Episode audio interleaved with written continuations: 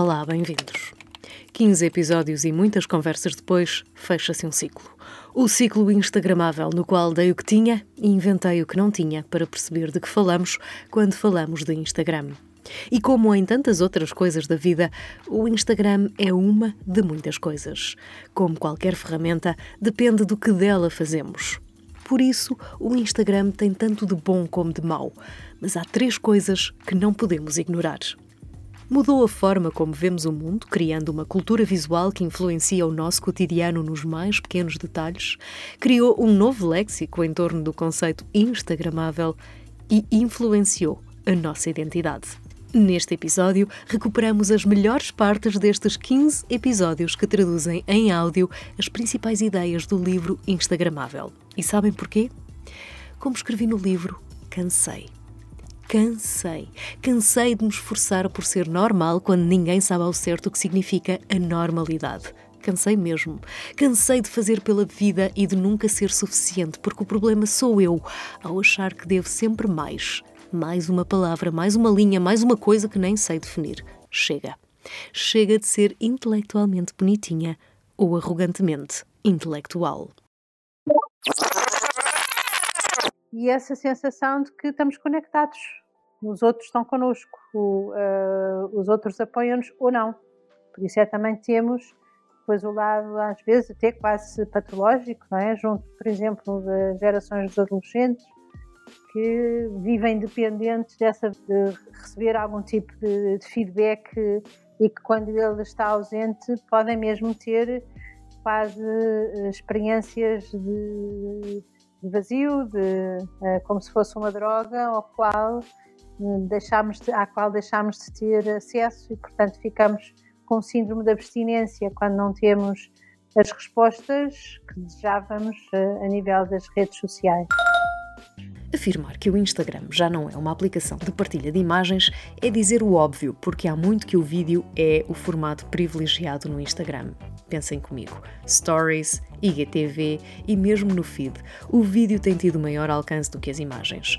Começou sim pela partilha de imagens, evoluiu para um híbrido difícil de definir, porque tecnicamente congrega vários formatos. É claramente uma app multimédia e conceptualmente é uma espécie de centro comercial no qual também encontramos uma central de notícias e uma escola dividida em múltiplos interesses demasiado complexo, ao mesmo tempo que no domínio do utilizador, o Instagram pode ser tanto um ponto de encontro como de partilha, um recreio para adultos organizado por turmas que raramente se cruzam. E para quem produz conteúdo? É uma dor de cabeça. E, no entanto, acabamos sempre por voltar. O Instagram é psicologia on steroids, ou seja, psicologia suportada por tecnologia capaz de nos fazer prever ações e, por isso, as condicionar. Como em todas as áreas, as marcas querem vender, os projetos querem ter sucesso. Sucesso significa quase sempre atenção e vergamos todos a uma ditadura que, não sendo a ditadura do like, nos põe a fazer reels porque é o que o algoritmo valoriza, ou a fazer o pino porque se diz que no Instagram é assim. Já chega, está bem? Mas mesmo assim não estás livre do tal sistema de, de, de, feedback dopamina, ou seja, tu quando recebes um kick de alegria uh, que, que, muitos likes ou muitos comentários a uma publicação tua te dão, uh, é, é, impossível tu fugires à alegria que isso dá, porque isso de facto é uma coisa biológica, é química a trabalhar no teu cérebro, não é? E, e é o teu cérebro que controla, que controla tudo. Isto é tudo muito bonito, mas não estamos fisicamente preparados para lidar com este lado avassalador da tecnologia e precisamos mesmo refriar a sua utilização. Por outro lado, do lado de quem cria estas ferramentas, há cada vez mais formas muito sedutoras de nos atraírem e fixarem nas redes, como se estas fossem indispensáveis. Na verdade são, mas não são. Conclusão: parece um daqueles podcasts fundamentalistas contra as redes e a tecnologia digital, mas não é nada disso. É antes uma tentativa muito honesta e genuína de mostrar que nada em nenhuma destas aplicações é inocente. Há uma arquitetura criada e pensada em função dos modos de funcionamento do nosso cérebro para nos fazer sentir bem e discretamente nos fazer passar mais tempo do que aquele que precisamos a navegar nos conteúdos que nos aparecem. Já pensaram se eles tomam conta disto? Quem são eles? Vocês sabem eles vão dar destaque nas redes sociais, o algoritmo vai dar destaque nas redes sociais àquelas pessoas e aos protótipos que eles querem que se encaixe e que vai vender, ok? Então, quanto mais tu falares coisas que são inconvenientes e despertar as outras pessoas ou que, ou que faça pelo menos as pessoas se auto-questionarem, menos o algoritmo te vai colocar a ti lá em cima. Até podes pagar anúncios, ele não te vai colocar lá em cima. Ele vai te tirar Ok, isso serve para tudo, sabes? Tipo, a gente sem se aperceber, eles dizem quando a gente se vestir, como a gente comer, como a gente se comportar, sabes? Como tu falar. Porque se depender só do Instagram, então, pá, se entraste no jogo, tens que cumprir as regras, não é? E tens que entrar na dança. E não vale a pena ir dançar cancan para uma aula de tango tu para comercializar alguma coisa acabas por seguir uma trend ou criar uma trend nova e não é que exista uma fotografia que, que seja própria para Instagram, mas a, as pessoas seguem tendências um, e obviamente foram criadas muitas tendências visuais ao longo do, do, da utilização do Instagram um, e as pessoas têm a, a, necessidade e muitas vezes o próprio algoritmo do, do Instagram obriga-te a seguir estas tendências, não é? O pior é, é, é invadir-te, invadir a superficialidade, a camada superficial das coisas e depois depois chamar-lhe uh, uh, conteúdo. And on top of these platforms, we have these things called influencers. Now, you might be wondering, like, well, what is an influencer? Well, simply put, an influencer is just someone like you and me, except for they choose to consistently post stuff online. This could be on Instagram, on YouTube, and it can be in the niche of their choice. So this could be beauty tutorials or comedy skits or these things called vlogs. If you don't know what a vlog is, people literally film just their life, like drinking soup, and you find it entertaining. Efetivamente, independentemente de eu gostar muito do, do teu trabalho, acho que terás seguramente uma palavra a dizer neste contexto e eu vou começar exatamente por uma provocação. Consideras-te influencer? Vou, vou, vou, responder muito honestamente. Eu acho que o termo influencer é um bocado é um bocado vago, na minha opinião, porque influencer podemos ser todos nós, não só somente em plataformas digitais, mas acho que podemos ser todos nós, nem que seja por um bocadinho, por 5 minutos da nossa vida, às vezes podemos ser influencers. Por isso eu não, eu não me considero influencer. Está tudo perdido.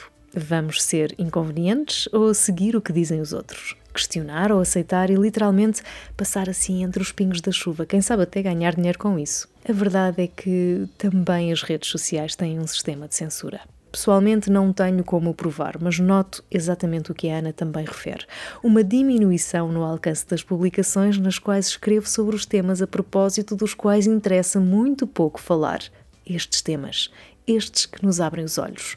Num relato quase cruel, Jaron Lanier explica no livro 10 argumentos para apagar as nossas contas nas redes sociais que estamos sob constante vigilância e que somos alvo de manipulação subconsciente. A verdade é que achamos que somos livres, mas nunca como agora estivemos tão controlados, sobretudo tão condicionados. Pá, existe uma, uma um, um cartoon bastante famoso de um, de um, de um, um tipo que, que, faz coisas a nível de tecnologia que, que é o XKCD. Em que, então está tá uma senhora, a mulher dele, neste caso, ou alguém, a parceira, a dizer: Porquê é que não vais para a cama? E ele está em frente ao computador e diz assim: Já vou, alguém está errado na internet. Uh, e é isso que acontece. Quando tu tens algo que achas que as outras pessoas estão erradas, é mais um par de horas que estás ali em frente àquela rede social. O que é que é o futuro da sociedade? Depois de teres passado pela sociedade da caça, pela sociedade agrícola, pela, pelos primórdios da sociedade industrial, que ainda é o que tu vives, de alguma forma estás neste momento claramente na sociedade da informação, onde tu tens acesso a tudo. Uh, só que neste momento tu precisas de aprender a triar essa informação. E um exemplo disso são as fake news, não é? Como é que tu distingues uma notícia verdadeira de uma notícia falsa se tu não tiveres os mecanismos de a triar? Ou se não houver esses mecanismos implementados? Sendo que depois acresce a isto o facto de já estar provado que as fake news se disseminam muito mais rápido do que as real news, não é? Portanto, há aqui várias questões. Isso é uma das coisas que me faz ter muito, muito cuidado com aquilo que eu falo e digo no Instagram, porque imagina as relações ideais, sabes? As férias ideais, a fotografia ideal, os almoços, os jantares, o, sabes? Os feeds perfeitos, sabes? E, e a nossa vida real não tem. É assim, não estou não a todos nós temos dias muito bons. Pá, mas eu nos dias muito bons não estou de telefone na mão. Tu não sei, porque eu devido também estejas. Não será por acaso que muitos dos, dos, grandes investidores e até de pessoas que desenvolveram muitas das coisas que estão hoje na, nas redes sociais e que são as redes as sociais ou que fazem as redes sociais, muitos deles não dão, não dão telemóveis aos filhos. Não é por acaso que isso acontece, não é? Porque eles próprios perceberam no monstro em que isto, em que isto tudo se, tornou, no sentido de, de, de, do enviesamento da realidade, não é? Que é uma coisa que é uma coisa muito profunda e que há estudiosos que dizem que está a minar profundamente todo o tecido social e uh, político, até no sentido de, uh, no sentido de poder corromper uh, a democracia como, tu, como nós a conhecemos. O algoritmo só muda porque a forma como as pessoas consomem as apps muda. Ou seja, não, não, não, sejamos, não sejamos tontos e pensemos que há energias maléficas detrás das aplicações que, que, vão, que, vão, roubar, que vão roubar tudo uh, e que mudam o algoritmo porque hoje acordaram e uh, pronto, mudamos o algoritmo. Não, ou seja, por trás da mudança do algoritmo há estudos de mercado, há estudos de psicologia, há estudos de tendências um, e, esta, e estas aplicações perdem muitos milhares de milhões uh, com um ajuste no algoritmo. Quando o Instagram deixou de mostrar o número de likes uh, que determinada publicação tinha. E isso fez, possivelmente, com que determinada pessoa mudasse a forma como, como interagiu com a tua publicação o podcast que resulta do livro Vida Instagramável, um livro que é tanto um reflexo da tecnologia nas nossas vidas, quanto um livro de mudança de vida e para os que procuram mudar a forma como vivem a sua vida.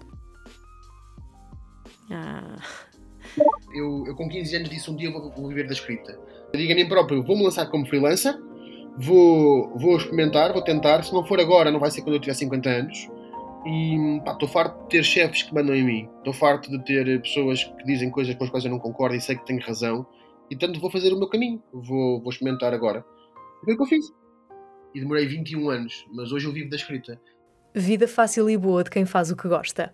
Não, não é assim. Quem corre por gosto cansa e quem trabalha por amor também se esgota. Ser freelancer não é um mar de rosas, ser empreendedor não é como nos filmes e criar uma empresa dá mais dores de cabeça do que o prazer que daí possamos retirar. Em suma, precisar de ganhar dinheiro sucks. Era tão melhor se tivéssemos todos uma rede de proteção ou uma herança na qual confiar para fazer os nossos sonhos avançar. Eu sou muito fã do Mujica e ele diz uma coisa muito interessante que é nós andamos a querer comprar coisas com dinheiro. E para termos dinheiro, temos que dedicar o nosso tempo para conquistar esse dinheiro. E ele, no fim, fecha estas duas premissas dizendo é miserável nós abdicarmos da nossa liberdade em prol de comprar coisas que não nos fazem falta nenhuma nós chegamos a uma fase em que começas a questionar tudo, sabes? Uh, começas a questionar o teu trabalho, começas a questionar a pessoa, às vezes, até com quem estás a viver. Uh, para uns, imagina, para uns esse questionamento vem através do relacionamento, para outros vem através do trabalho, para outros vem através um, de uma doença, ok? No meu caso veio através disso tudo, porque também se fosse só uma coisinha era fácil, não é? E a pessoa depois conseguia jogar e assim não dava para jogar com tudo ao mesmo tempo. E depois tu começas a perceber que, que existe um conjunto de, de circunstâncias onde tu não te encaixas, sabes? Onde tu. Um... Tu não te encaixas. Termina assim esta série documental dedicada à vida instagramável, aquela que nos faz tantas vezes tentar encaixar, seja pelo algoritmo, seja pelo olhar do outro não encaixes, desencaixa. Obrigada a todos os que escutaram, mas, sobretudo, a todos os que deram o seu contributo para este podcast. Até breve.